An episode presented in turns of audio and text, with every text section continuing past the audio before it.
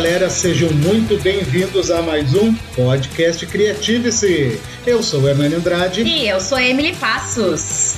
E eu quero saber como, mas como que vem tanta propaganda de coisa que eu quero.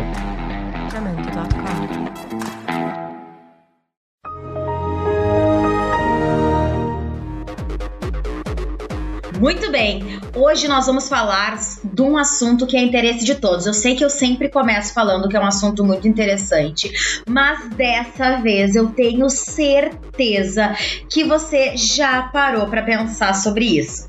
Hoje nós vamos falar sobre segurança da informação, nós vamos embarcar nesse mundo aí das, das redes, nós vamos entender um pouquinho mais sobre isso. E para falar sobre esse assunto, nós trouxemos então um professor que já trabalha com isso, já tem uma vivência, uma caminhada e vai poder compartilhar conosco um pouco da sua experiência e dos seus conhecimentos. Mas eu vou deixar que ele se apresente para vocês. Olá pessoal, é, eu sou Luiz Henrique Rias e trabalho na Fiergs como arquiteto de software e como professor universitário do Senac, uh, ministrando aulas referentes ao assunto, né, como sistemas distribuídos, é, desenvolvimento e assim por diante. Então vamos lá! E se vocês que estão ouvindo são que nem eu, que lembram do COBOL, do Lotus e do D-Daisy, prestem atenção, porque muita água já passou embaixo dessa ponte.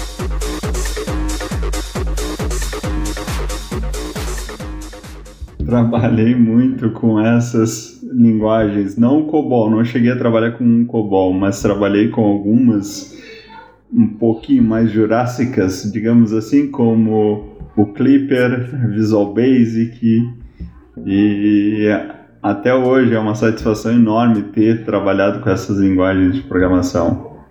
Muito bacana, mas vamos falar o português para mim e para os nossos convidados que estão nesse momento pensando: what? O que, que é isso? Aonde vive? O que come? Do que se trata? Vamos começar pelo início, né? Afinal de contas, o que é a segurança de dados? Bom, Uh, segurança de dados consiste em uma área de atuação né, da, da informática, da, da computação, que trabalha justamente para proteção dos dados. Então, nesta área, normalmente nós trabalhamos com alguns princípios básicos ali que tenta garantir que essas informações não sejam acessadas ou violadas por terceiros. Certo. E a tua experiência, assim, tu na, lá na, na faculdade, tu ensina os estudantes a, a fazerem esse trabalho? Ou como que é, assim? Porque eu vou dizer que eu realmente estou tentando entender. Sim, é, dependendo da disciplina, normalmente nós trabalhamos com alguns requisitos, né? Existe uma disciplina na faculdade mesmo focada para segurança da informação, onde o pessoal trabalha muito com esses princípios e métodos para aplicar a segurança. Mas uh, em outras disciplinas nós normalmente agregamos também essa questão, né? Por exemplo, trabalhamos com um dos princípios chamado, uh, uma das técnicas chamadas de criptografia que é fazer aquela ocultação de dados. Então, normalmente nós lecionamos nessa linha quando a pessoa vai salvar alguma informação importante, como por exemplo a senha, né, do usuário, já trabalha com este princípio. Um outro é o próprio mecanismo de autenticação e autorização, que é o famoso login, que é realizado, né, durante uh, um, um acesso a uma determinada aplicação. Então nós já trabalhamos nesta linha, assim, lecionando algumas questões relacionadas à segurança. Mas deixa eu te fazer uma pergunta, professor Riz. Uh, o senhor tem 30 e poucos anos, correto? Tem muitos. Chegando pertinho dos 40. Eu faço a pergunta por causa do seguinte: eu tenho 40, vou fazer 41. E na minha época de adolescente, de jovem, não era tão comum assim a internet, era muito coisa do cinema mesmo. E aí é que entra a minha questão: como que tu te envolveu nessa nesse mundo de, de internet, de segurança, nessa terra de ninguém? É, eu comecei, Nani, uh, justamente uh, nessa transição, né? A internet ainda ela não era tão divulgada, né? O pessoal tava engatinhando, entrando nessa linha aí, e eu já estava começando a programação. Então eu participei do processo assim, envolvendo, envolvido, trabalhando com essa linha de programação principalmente. Então, com o passar do tempo, né, nós fomos evoluindo na internet e neste processo também eu acabei evoluindo, adquirindo novos conhecimentos sobre o assunto e alinhando sempre com essa questão da segurança. Mas era monitor de tela verde ainda. Sim, pra, praticamente aquela do DOS, né? Do, dos comandos do DOS lá por linha de comando, exatamente. Depois o Linux. Isso! Perfeito, isso aí. Eu fiz um curso de DOS, né? E eu lembro até hoje que o meu professor falava pelo amor de Deus, única coisa que vocês não podem fazer é, é del asterisco ponto asterisco. e o, for, o famoso format C2 pontos. Ah, é verdade, tinha esse também. o format C2 pontos ele formatava a máquina, né? Deixava sem sistema operacional. Mas tu falou sobre login, né? E ah, quando começou a falar em login, eu e Emily começamos a nos olhar. Seguinte, para nós começarmos o nosso assunto assim mais a fundo, os termos e condições. Qual que é a verdade ali? A gente pode aceitar numa boa, precisa ler, porque ninguém lê, né? É, né? Esse é um verdadeiro problema. Na verdade, o ideal, né, era lermos sempre os termos de aceitação e aceitação. É, porque ali passa por vários princípios que a empresa que nós estamos aceitando, né, ela coloca muitas questões ali. Por exemplo, questões de privacidade, questões de acesso aos dados, né, uh, referentes uh, uso da ferramenta também. Então passa por vários princípios, porque nós podemos estar uh, trabalhando com alguma questão ali na ferramenta e, e que seria de forma ilícita, né? Seguindo ou as normas técnicas mesmo da própria empresa ou seguindo as normas uh, da legislação em si, né? Então tem que ler e se tu não ler e fizer alguma coisa errada, dá ruim. É, tu pode passar por um processo pode passar por um processo. Eu lembro que tem um vídeo antigo, se não me engano, sobre o Windows 95, não sei se tu chegou a ver, sobre uma mulher que liga para a Microsoft, ah, lembra? E os direitos legais de consumidora. É, porque ela comprou um Windows 95 pirata e ela recebeu uma notificação e ela ligou puta para a Microsoft dizendo como assim eles invadiram o computador dela para dizer que o Windows dela era pirata. Ele era pirata sim, mas ela comprou com o dinheiro dela.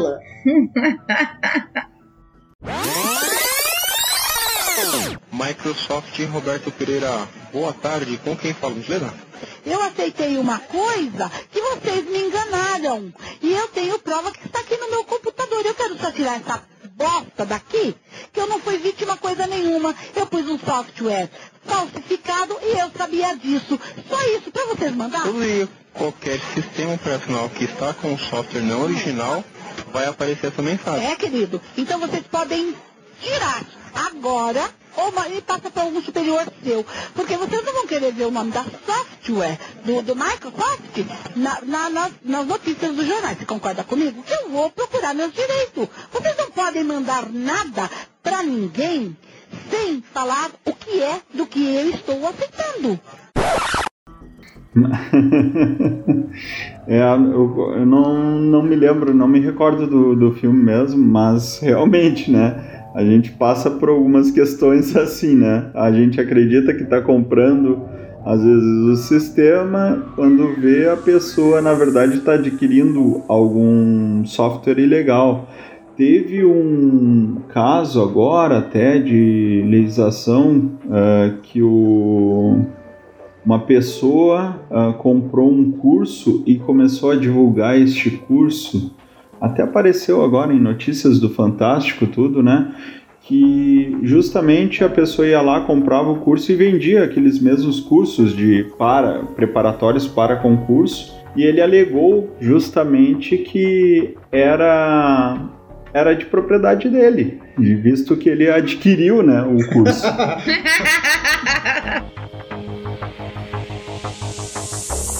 Mas eu fiz uma brincadeira, né? Chamei a internet de terra de ninguém. Agora, do ponto de vista de segurança mesmo, de segurança da informação. A internet, professor, ela é realmente terra de ninguém? Se o cara for muito especialista, se for um hacker, se for um cara realmente tarimbado, ele faz o que ele quer? É, tem essa. Se tem essa certeza? É, na verdade ele consegue obter vários caminhos ilegais, né? Não seria uma terra de ninguém, mas nós conseguimos fazer bastante é, questões ilegais de privacidade, conseguimos, por exemplo, obter bastante informações, conseguimos uh, buscar, por exemplo, informações bancárias, né?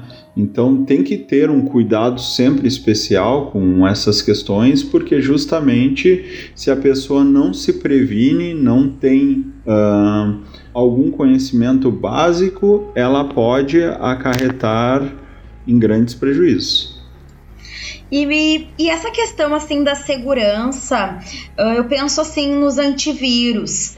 O, o, antivírus, né, o vírus, na verdade, ele é uma forma de invasão de dados, de, de documentos. Eu, quando era mais nova, eu me lembro de volta e meia tem um problema no computador com o tal do cavalo de Troia. Toda vez que eu mandava era essa porcaria desse cavalo de Troia que entrava, não sei o que, que fazia.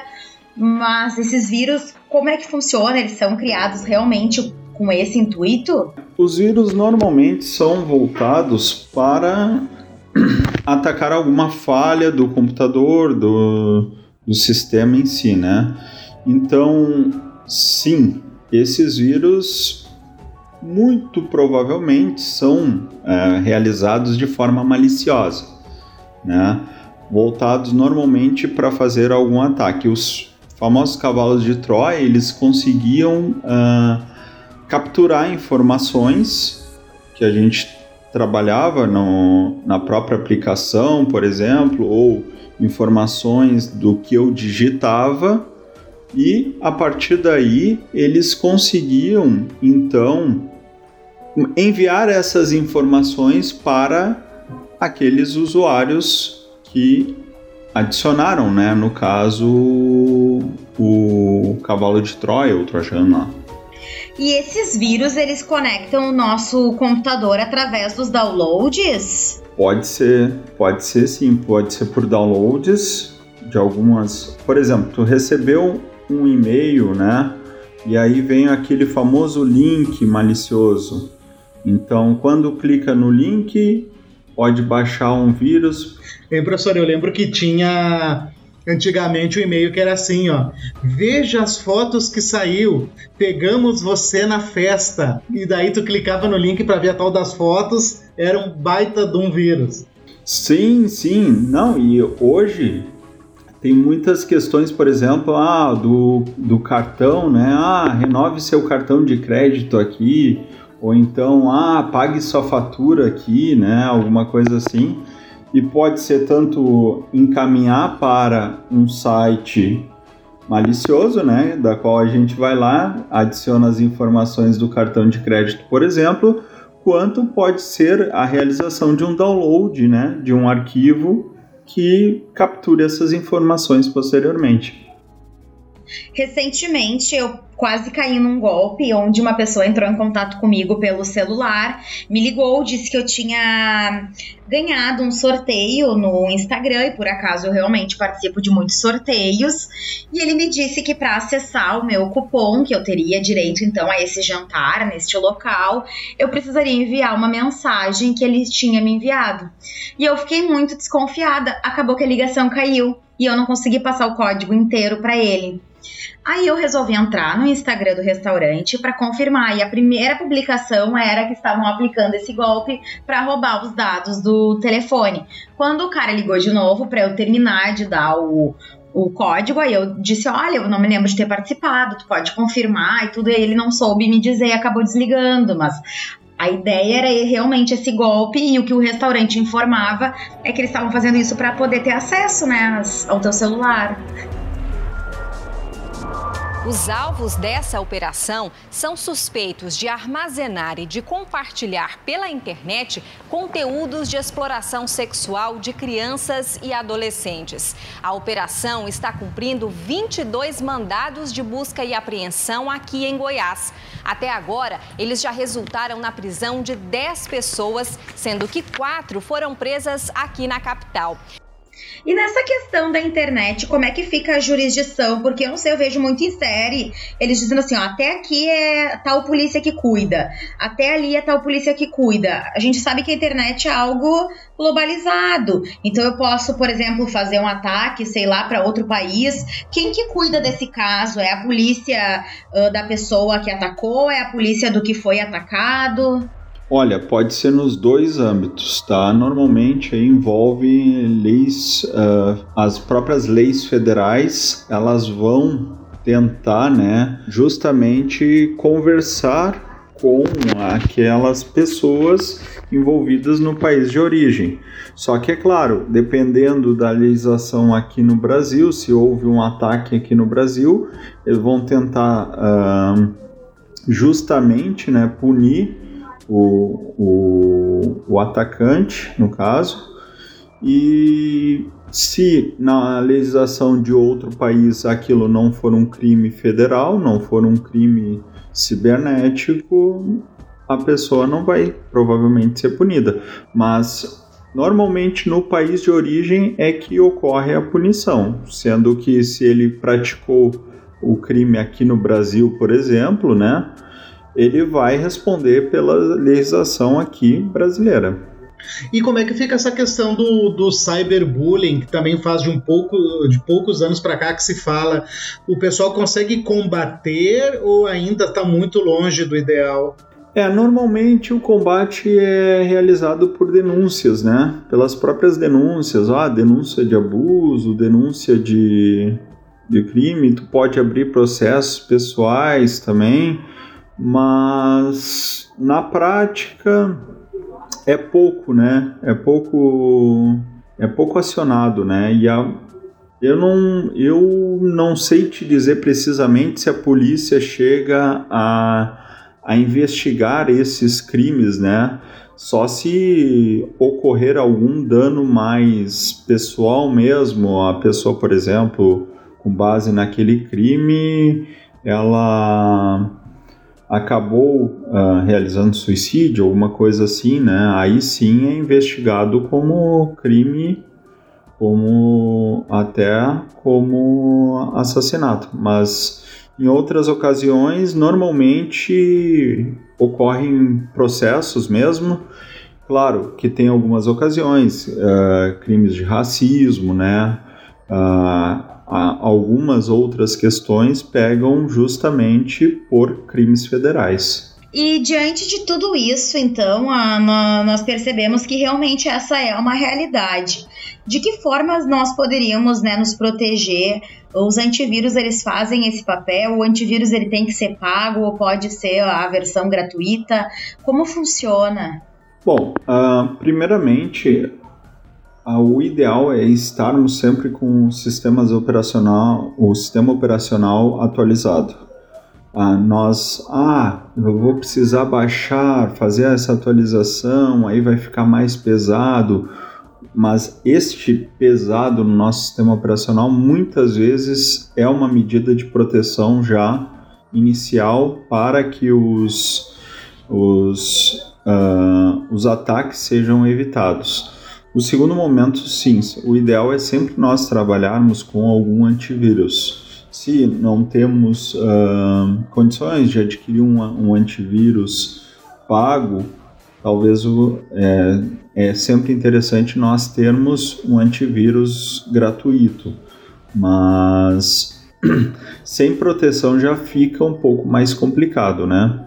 Se a gente não adquirir nenhum antivírus ou não utilizar antivírus, pode ser mais propício para ataques. E o profissional da segurança da informação é o cara que projeta os vírus, é o cara que faz as barreiras. Sim, sim. Normalmente o cara que trabalha na área de segurança da informação, ele vai realizar ferramentas, pode solicitar ferramentas né, para fazer proteção mas além disso ele vai uh, adotar políticas de segurança para que uma determinada empresa ou um, determinado aplicativo, aplicação em si, não seja violada, não, não seja, uh, não tenha acessos maliciosos e indevidos.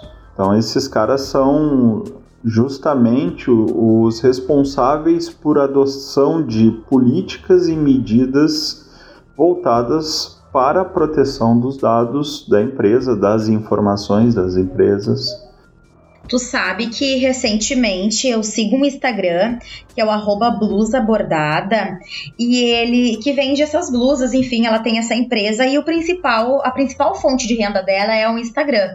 E ela comentou conosco, né, os seguidores, recentemente que ela teve o Instagram dela hackeado. E ela pediu o suporte pro Instagram, enfim, ela não conseguiu e ela acabou tendo que fazer o pagamento para um hacker e ele conseguiu uh, devolver o Instagram para ela. E ela comentou até que é um hacker que ele é muito famoso por fazer esse tipo de trabalho, por conseguir devolver os Instagrams para as pessoas. Que hoje o Instagram é uma ferramenta de negócio para muitas pessoas. E tu começar um Instagram do zero, realmente, ela, ela inclusive achou que teria que fechar a loja por não saber, não, não ver luz no fim do túnel. Teve que fazer esse investimento, então, a um hacker. Então eu fico pensando, existem os hackers do bem? do bem não, do bem ele não, não cobrava. Existem, na verdade, em uma época existia bastante hackers do bem, né, que a gente chamava os hackers do bem, que eles realizavam os ataques às empresas justamente para dizer que as empresas tinham falhas, né? E ao mesmo tempo oferecer seus, seus serviços, seja de consultoria, seja de. É, para trabalhar na empresa, né? Mas sabe que quem costuma fazer, fazia pelo menos, faz tempo que eu não escuto, era a Sony.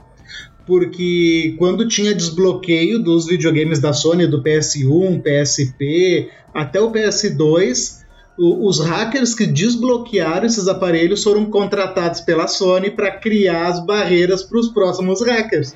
Exatamente. Até vocês comentaram filme, existe um filme, né? Hackers, Piratas de Computador. Versão brasileira, Clone. Com a Angelina Jolie. A Angelina Jolie com 18 anos. Exatamente. E aí eles realizavam hack, hacks né, do, do bem, que eles consideravam do bem, justamente para quebrar as políticas.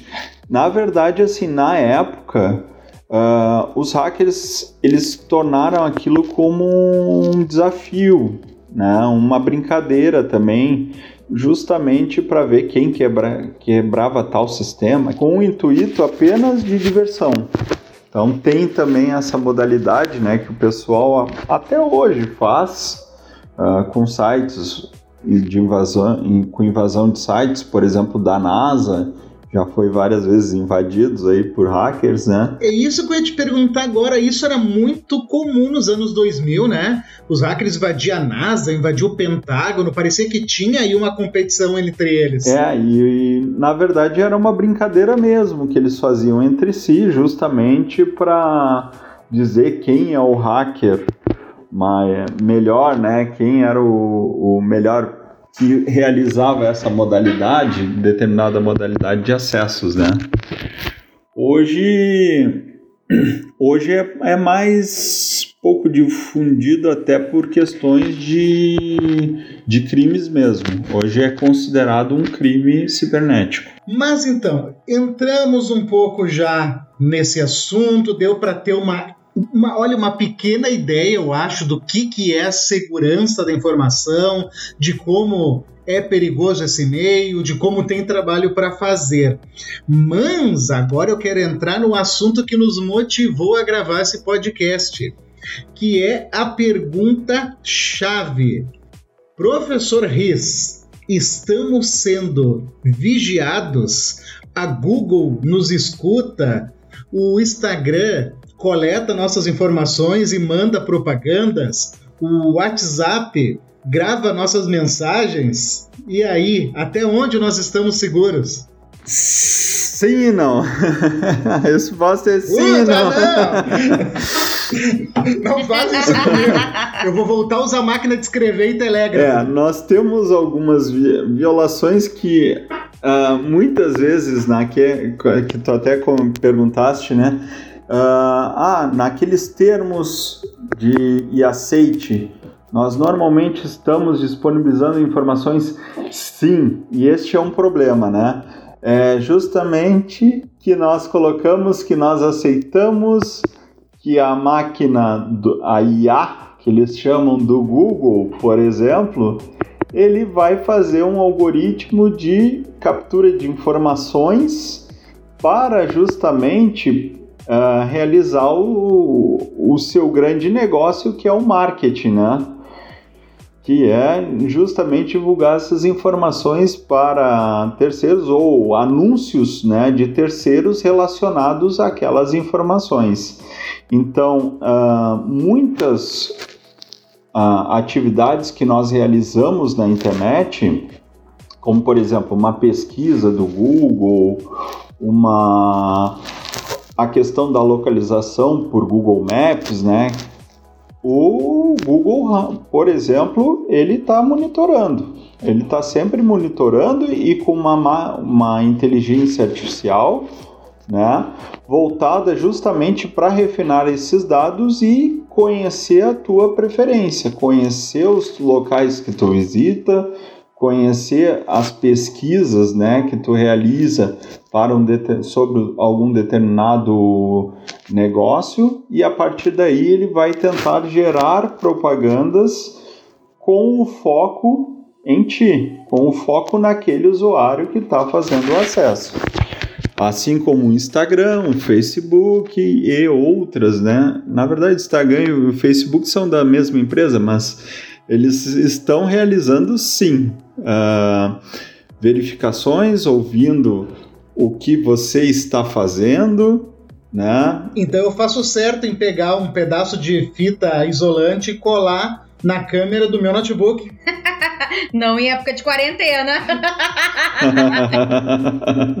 é, tem algumas medidas, né, Nani, que normalmente eles não realizam. Tipo, é, voz assim, dependendo se tu tá usando um aplicativo, alguma coisa, ele pode monitorar, tá?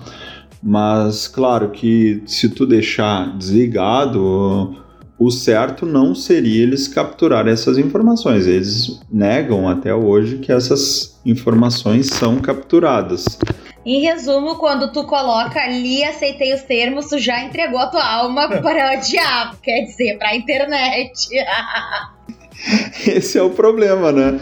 Porque tu não pode, nenhum momento tu não uh, acessar aquele recurso, né? Se tu quer acessar. É verdade, né? Tu não tem alternativa. É, não, exatamente... então, ou tu não baixa. Exatamente. É, uma vez eu criei a conta do, do Gmail, eu olhei todo o, o termo de aceite ah, eu não vou aceitar, né? Olha só. Aí eu fiquei na dúvida, será que aceito ou não aceito? Justamente porque aquelas informações ali eram informações do, de próprio e-mail, por exemplo, né, que eu colocava de pesquisa sobre os e-mails. Se a gente for fazer uma pesquisa de e-mail, pode ser capturada aquela informação e, e ser obtida pelo Google. Então, tem muitas questões assim que a gente avalia, mas acaba cedendo, né? Por quê? Porque justamente se a gente não aceitar, a gente não vai poder utilizar os recursos que a ferramenta que o, o próprio Google, por exemplo, fornece, né?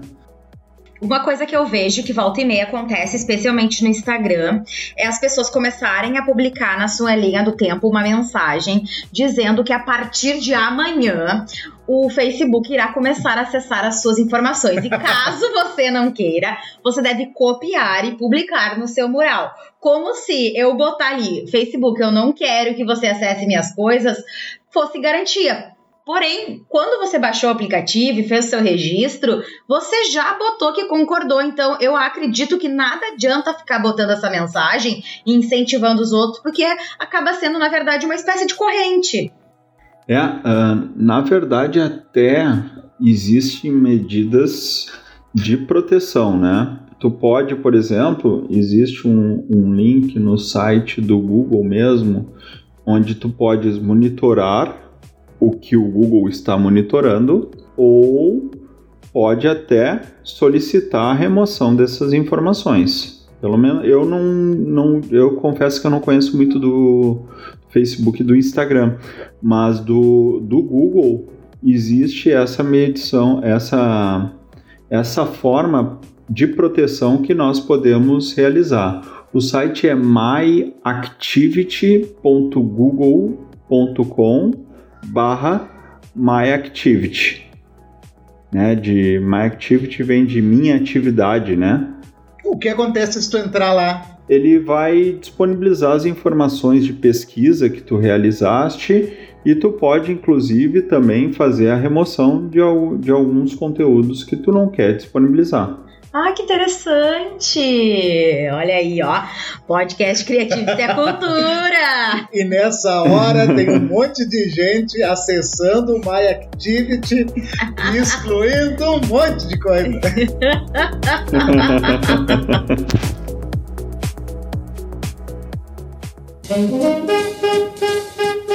Mas eu fiz aqueles vários questionamentos e tu me respondeu sim e não o sim, nós já ficamos aqui apavorados e escutando. Agora, quais são os não? Quais são os mitos dessas, dessas questões que eu fiz? É, o não, o, os famosos mitos seriam assim, né? O WhatsApp, por exemplo, gravar as nossas informações. O intuito do, do WhatsApp é, não permitir esse acesso a terceiros, né? E por isso até ele utiliza um mecanismo que a gente chama de criptografia, da qual ele cifra uh, a comunicação para no outra ponta, né? Quando o receptor recebe aquelas informações, ele decifra essas informações para o para ele conseguir ler. Ou seja, ele esconde aquelas informações ali na, na, na troca da comunicação. Então, o WhatsApp, por exemplo, ele não deveria, pelo menos até onde a gente sabe, né? Ele não faz isso, ele não captura essas informações durante a, a, o, a comunicação entre usuários. Até houve um processo também uh, político há um tempo atrás do Telegram, né?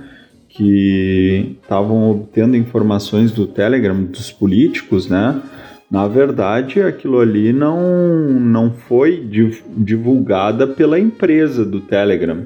Na verdade, eles repassaram as informações para terceiros ali, uh, os próprios, os próprios usuários mesmo, né? Então, o Telegram, o, o WhatsApp, eles não, não devem divulgar essas informações aí, não devem nem capturar essas informações, visto que ele passa por um mecanismo de criptografia que mantém essas mensagens ocultas, né, para os usuários.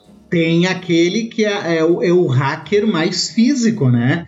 Que nem nós sabemos de, de informações, assim, que tem empresas que vendem número de telefone, endereço de e-mail para vendedores de outros segmentos como lista de, de prospecção, né? Sim, mas aí eles podem capturar pela própria imagem, por exemplo, da tela. Isso nós temos que ter um cuidado especial porque uh, adicionar um aplicativo no nosso celular. só, só uma pequena, um pequeno parêntese. Cada vez que tu fala, a gente se olha e arregala os olhos. é, é por isso ai, ai, temos ai. que ter um cuidado especial também para não baixar a, aplicações, aplicativos, né? Minuciosos, porque assim nós podemos dar permissão de acesso ao conteúdo e eles gravarem, eles filmarem pelo próprio dispositivo, criar um serviço no, no Android, por exemplo, existe um, uma funcionalidade que são services que ele, eles rodam uh, em background, né, que a gente chama, eles rodam por baixo das telas. E eles podem, por exemplo, fazer um monitoramento de localização, de imagens da tela e assim por diante. Por isso que nós devemos tomar um cuidado uh, muito grande em duas questões, né? Por, por exemplo, com Android. No caso, a primeira é não baixar aplicativos que não estejam na loja. Baixar os famosos APKs de terceiros tem um certo risco. Então tem que confiar muito naquela empresa que vocês vão baixar esses APKs de terceiros. E o segundo é ter um cuidado enorme com aquelas permissões. Sabe aquelas permissões que pergunta sempre quando tu vai acessar um determinado recurso ou uma determinada funcionalidade do, do, do da aplicação? Essas essas uh, permissões são justamente para te não dar acesso. Então, cuidado assim, por exemplo, ah, essa aplicação está fazendo a solicitação de arquivos do seu dispositivo. E aí tu se pergunta, tá, mas por que, que ele está fazendo essa solicitação? Se ele não vai utilizar recursos do meu dispositivo, não vai acessar meus minhas pastas, né, meus arquivos. Cara, se tu tá me dando um gelo agora. porque eu jogo muito no celular. E agora tu me fez reviver um sentimento que eu sempre tenho. Quando eu baixo um jogo, ele geralmente vem assim, ó, tipo quase todos. Vem assim, ó. Você permite que o jogo X gerencie suas fotos e ligações, eu sempre coloco sim, porque senão tu não consegue jogar. Agora eu fiquei pensando realmente por que, que um jogo quer gerenciar minhas fotos e ligações. ah, é perigoso, né? É perigoso. Porque, assim, o que, que a gente pode fazer? Compartilhar as fotos, né? Compartilhar uma tela de jogo ou compartilhar o vídeo, né? Se for fazer uma gravação do, do vídeo ali para o pessoal, mas o certo é realmente não aceitar. E eu vou te perguntar agora, uh, referente ao a internet banking, né, pagamento de conta, porque eu vou dizer que eu tô um pouco assustada, porque já faz anos que eu faço tudo pela internet. eu tenho um colega no Senac, ele ele falava que eu era muito desconfiado das coisas, né? Da, dessas situações. Eu uso banco há pouco tempo, né? Assim, a segurança do banco tem aplicações, a, as aplicações do banco normalmente são seguras, então, inclusive, quando a gente digita a senha ali, é difícil de obter aquelas informações ali porque passam por um mecanismo alt, altamente é, seguro. Mas a gente sempre tem que ter uma pulguinha atrás da orelha, né? Sempre. Eu, há pouco tempo atrás, que eu comecei a instalar aplicações de banco, a fazer transações uh, de cartão de crédito pelo smartphone. Até porque eu conhecia alguns mecanismos de segurança do. algumas falhas de segurança do próprio Android. E que permitiam que a gente conseguisse acesso justamente de informações não necessariamente bancárias, né, mas informações gerais que pudessem obter, uh, por exemplo, realizar né, essas gravações de tela. Claro que agora existe também um mecanismo de proteção do, dos próprios fabricantes de celulares, né, que vetam essas, uh, esse acesso de por baixo dos panos, tá? Pelo sistema operacional, por exemplo. Então hoje está mais seguro, digamos assim, porque foi criado mais mecanismos de segurança mesmo.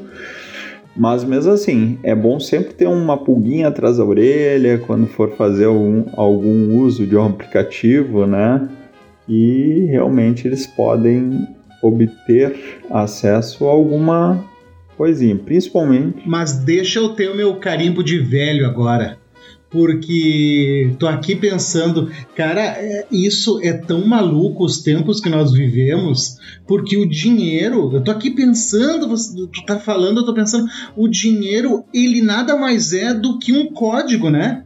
Ele é um código que vai de um lado para o outro. É essa ideia do dinheiro, da nota, do dinheiro físico, ele não existe. Nosso dinheiro ele é só um código. É, exatamente. Tu disponibiliza aquele código ali, né?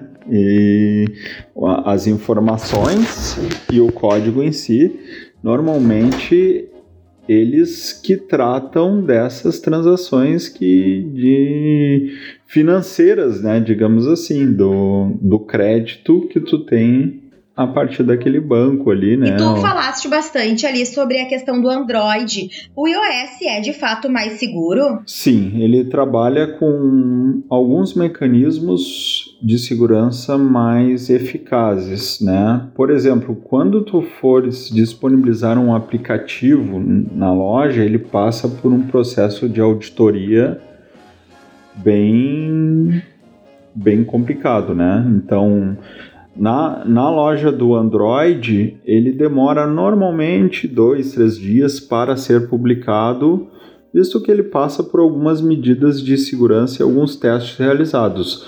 Na loja da Apple, normalmente passa por um mecanismo mais, uh, mais robusto, digamos assim, mais é, crítico, né? Então os próprios existem pessoas, inclusive, avaliando o aplicativo para ver se ele pode ser disponível ou não na loja.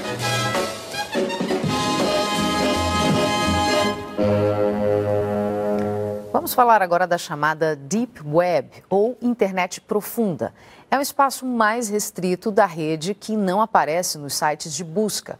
Para driblar a censura, manifestantes que protestam contra governos autoritários costumam recorrer a esse meio, mas especialistas alertam: a internet profunda também é usada para a prática de crimes. Interessante. Uma outra dúvida também que eu tenho é em relação à, tal da Deep Web, né, que é a tal da internet proibida. Eu trabalho numa escola da rede privada de Porto Alegre e o ano passado nós passamos por uma situação bem complicada, de uma ameaça, né, de invasão na escola. Foi bem complicada. A polícia esteve lá presente durante todo o dia. Muitos estudantes não frequentaram a escola naquele dia porque estava rolando nessa tal Deep Web aí essa, essa, essa ameaça que a princípio uma pessoa iria entrar na escola com armas, enfim. E uh, isso realmente existe? É, como que funciona? É feito por hackers? E deixa eu fazer só uma, um complemento. Tem uma diferença, né? Eu fiquei sabendo, por incrível que pareça, há pouco tempo, que existe uma diferença entre a Deep Web e a Dark Web. Diz que tem um degrau abaixo ainda, né?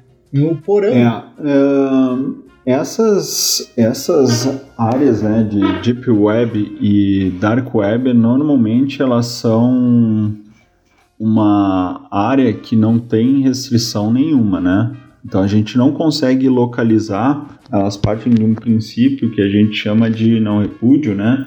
Então a gente não consegue saber a autoria das pessoas que estão envolvidas neste meio.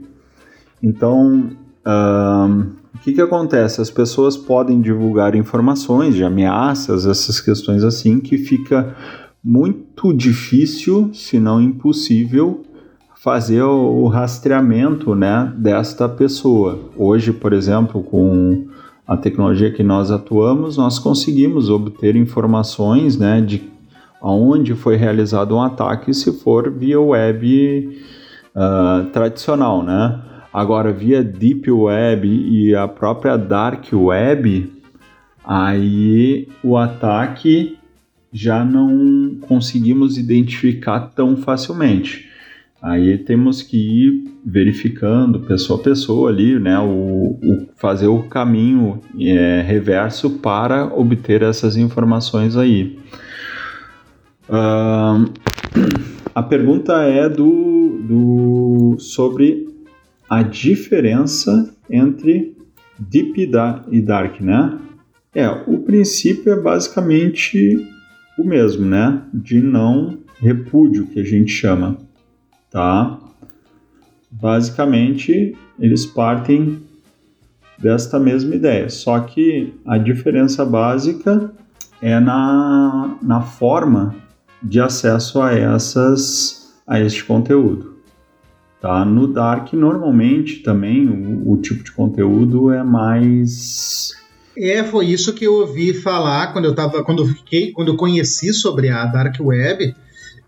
diz que a diferença entre elas, assim, mais é sobre conteúdo, né? Que na Dark Web tu acha, me corrija se estiver errado, que tu acha assassino profissional, venda de órgãos e, e essa loucurada toda. É, quanto ao uso mesmo, né? No Dark Web é, é voltado para fazer violações mesmo, né? Por exemplo, pedofilia, tu vai compartilhar ah, informações de pedofilia ali, né? Fotos de crianças, ah, fotos de pessoas sendo ah, sendo mortas, né? assassinadas. Então, inclusive contratação de assassinos profissionais, realização de tráfico de drogas. Então, tudo isso normalmente está voltada na Dark Web, que é uma área, né, que seria uma, um foco da Deep Web ali para essa realização de, de crimes mesmo, né, de crimes mais horrendos, digamos assim. E, e, a, e para entrar nisso não é tão fácil, não tem risco das crianças irem parar numa. numa não é qualquer um. Né? site desses. É, é algo que tu precisa ter algum conhecimento de programação ou de alguma coisa para tu poderes entrar, tu tem que ser convidado. Sim, é, normalmente tu precisa de tu precisa ter um pouco mais de conhecimento para entrar nessa, nesses canais, né? Tu precisa ter uma boa base assim. E eu confesso que essa base nem eu tenho. que bom, né? né? Não sou não não não tenho envolvimento com essa questão não. Mas a, a Deep em si, o pessoal, por exemplo, uh, que quer trocar informações, né? É, sigilosas, muitas vezes podem utilizar este canal mesmo de comunicação. Mas é claro que normalmente é, o pessoal tem alguma má intenção, né? Sobre esses canais aí. E já dando uma dica, quem não conhece e quer entrar nesses canais, tenham muito cuidado, que ali é uma porta de entrada para hackers, assim, uma porta aberta, que a gente deixa para o acesso de hackers à nossa máquina. Então tem que ter um, muito uh, proteção para que não acessem esses canais aí, né? Esse é o verdadeiro cavalo de Troia, né? É, é exatamente.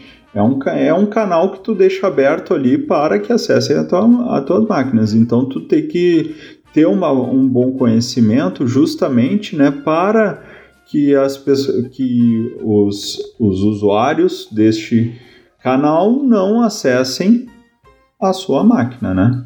Mas vamos falar de futuro. Quero falar de futuro.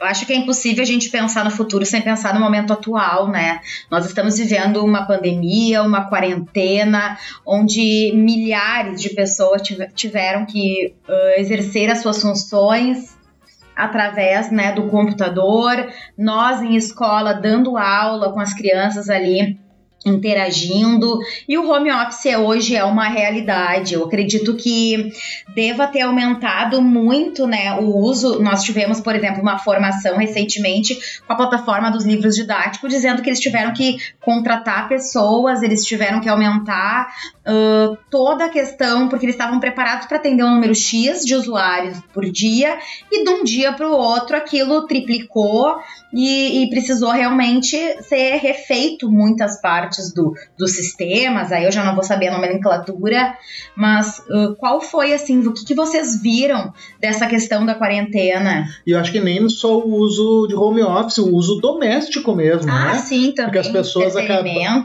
é, as pessoas acabavam não saindo e ficavam em casa, né? A internet é o, é o novo playground, né? Sim, exatamente. Uh, o uso cresceu bastante, né? E a tendência agora é cada vez mais uso de internet para a realização, principalmente por causa dessa questão da pandemia, né? A, as pessoas começaram a realizar mais compras, transações financeiras, tudo pela pela própria internet, né? Visto que não tinha acesso a banco muitas vezes. Então, a tendência agora é trazermos cada vez mais uh, usuários da internet e, claro, adotar cada vez mais medidas de segurança para a internet. Inclusive, até queria dar um, uma abertura aí, né, nessa questão do futuro, que já não é mais tão futuro, mas entrou em vigência agora em agosto, uma lei geral de proteção de dados. É chamado justamente de LGPD, né? Até tem um, o site da, da SERPRO, que é o Serviço Federal de Proteção de Processamento de Dados, eles trazem mais informações sobre a LGPD, que consiste justamente em nós, uh, nós brasileiros, garantir maior segurança de dados, uh, acesso a esses dados aí, que que nós muitas vezes disponibilizamos para as empresas de terceiros. Então, por exemplo, eu disponibilizo um, uma informação minha uh, para uma determinada empresa e eu consigo, por exemplo, obter essas informações desta empresa, que informações que ela tem sobre a minha pessoa. Essa empresa ela é responsável justamente pelos meus dados. Então, se os dados, se os meus dados forem vazados pela empresa, então a partir daí essa empresa vai ter que comunicar um, um órgão nacional, né, de auditoria nacional, e tem que uh, informar o usuário que aquelas informações foram vazadas. Então eu acredito assim, com, com base nessa nova lei, que nós vamos ter muito mais segurança no futuro, mais controle da nossa privacidade, né? Então nós vamos ter um controle maior da nossa privacidade e ao mesmo tempo vamos ser alertados desses tipos, né, de informações que são divulgadas por essas empresas.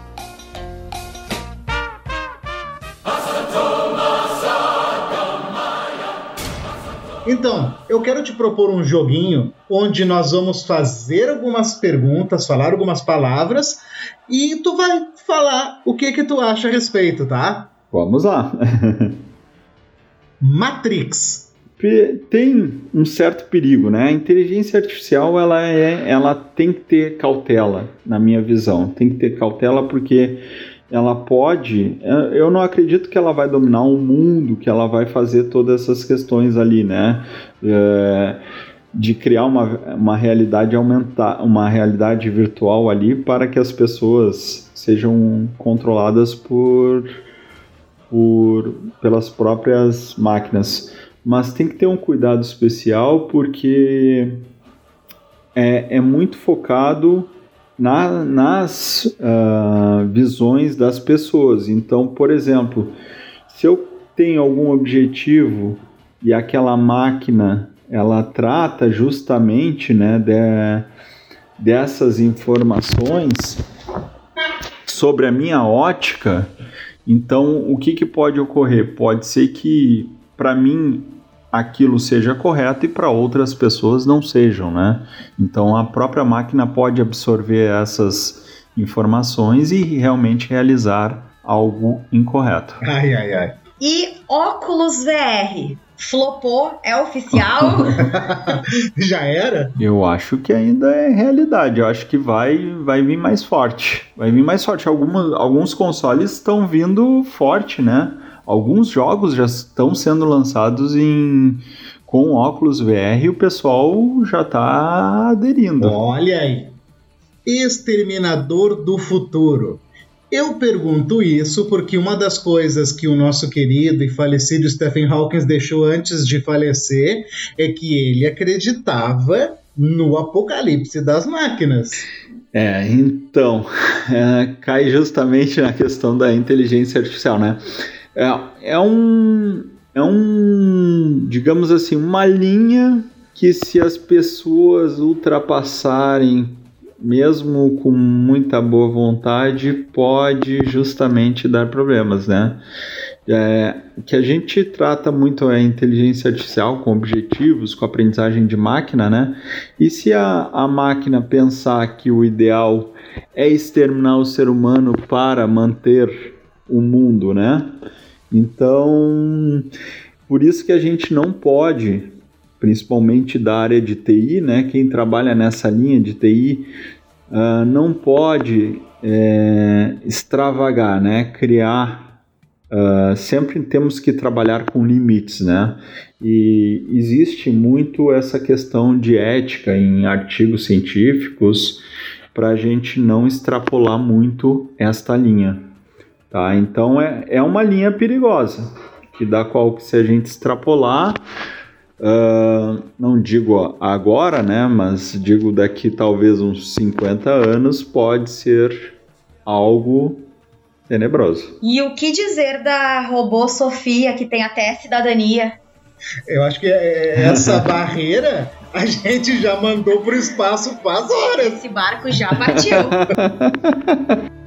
Tem uma, uma entrevista que eu vi no YouTube com ela que um dos repórteres pergunta assim: Ah, Sofia, se tu pudesse, tu dominaria o mundo? E ela responde: Por enquanto eu não tenho motivos. É. e aí? então, né? É, o problema é que tudo hoje é controlado por máquinas, né? Então, é, então. Há, um, há, um, risco grande realmente, né? Os próprios carros, se, se for analisar a, a, questão de prédios, luz e, e que, então tem várias questões aí que são perigosas, né? Mas é, eu acredito que a gente vai sempre, assim como na questão de bioquímica, né? Que há recursos para a gente criar, por exemplo, um vírus muito perigoso, né? Eu acredito sempre na ética profissional. Então eu acredito que vão as pessoas vão, apesar de sempre tentar andar no limite, vão tentar respeitar esse limite, né? Porque justamente se passar um pouco da barreira pode ser bem problemático mesmo. O caso da Sofia, sim, né? É perigoso, mas claro que ali não passa de informação, não teria acesso, né?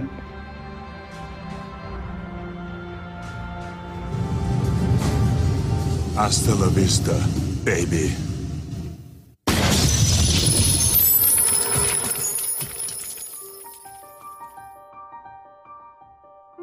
Professor, Infelizmente, nós estamos chegando no final. Ah, Foi muito ah, rápido. E eu sinto que nós nem arranhamos, olha, toda essa superfície desse universo tão incrível.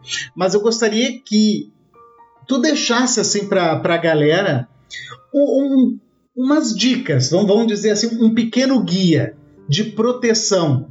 O que, que nós podemos fazer no dia a dia tanto em celular, computador, senhas, atualização. O que que tu diz? Qual é o nosso kit de sobrevivência aí dessa selva cibernética? Nossa, eu parecia agora um apresentador do Fantástico dos anos 80, né? Essa selva cibernética navegando na web.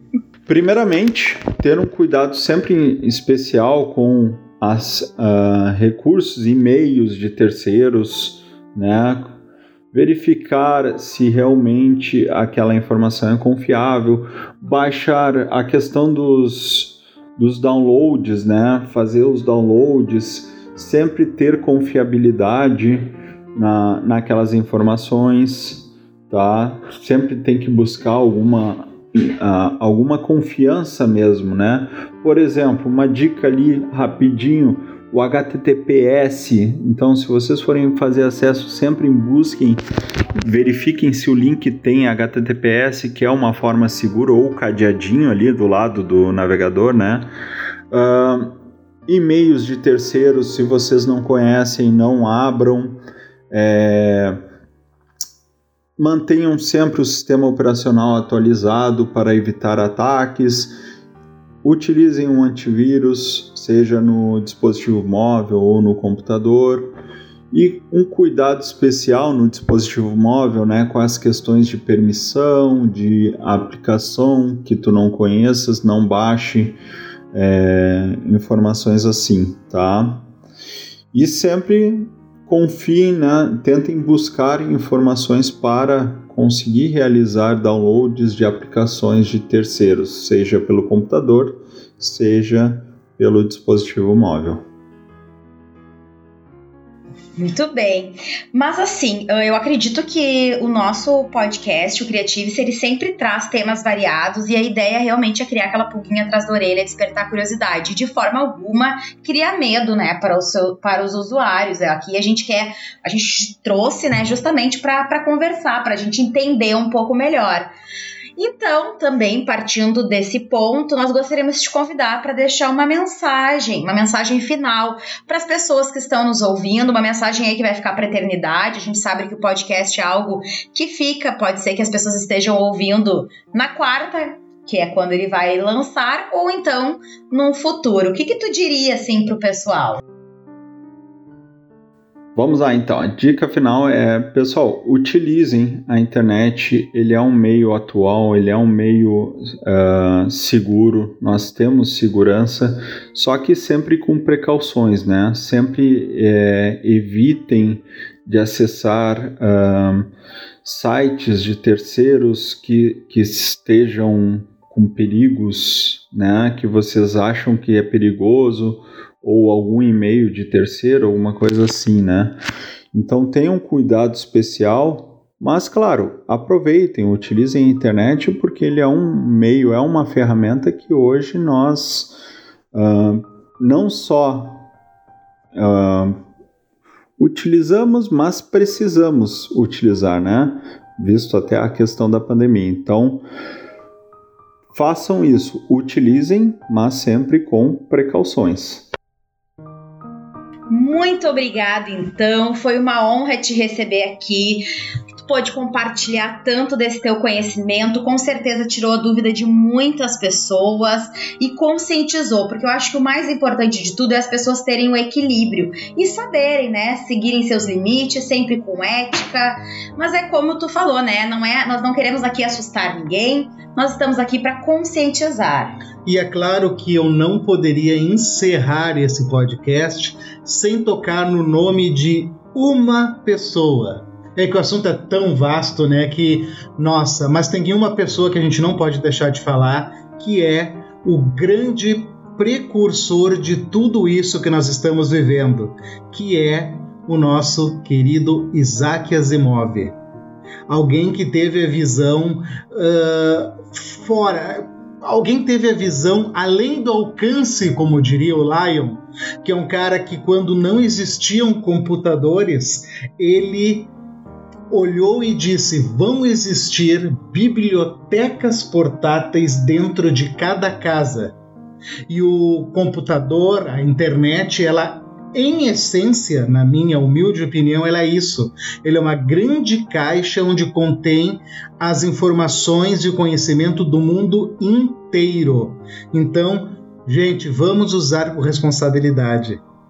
Asimov é uma visão, é um visionário, né? Tinha uma visão do futuro excepcional, assim, um grande autor de muitos livros, um gênio, né? Um gênio.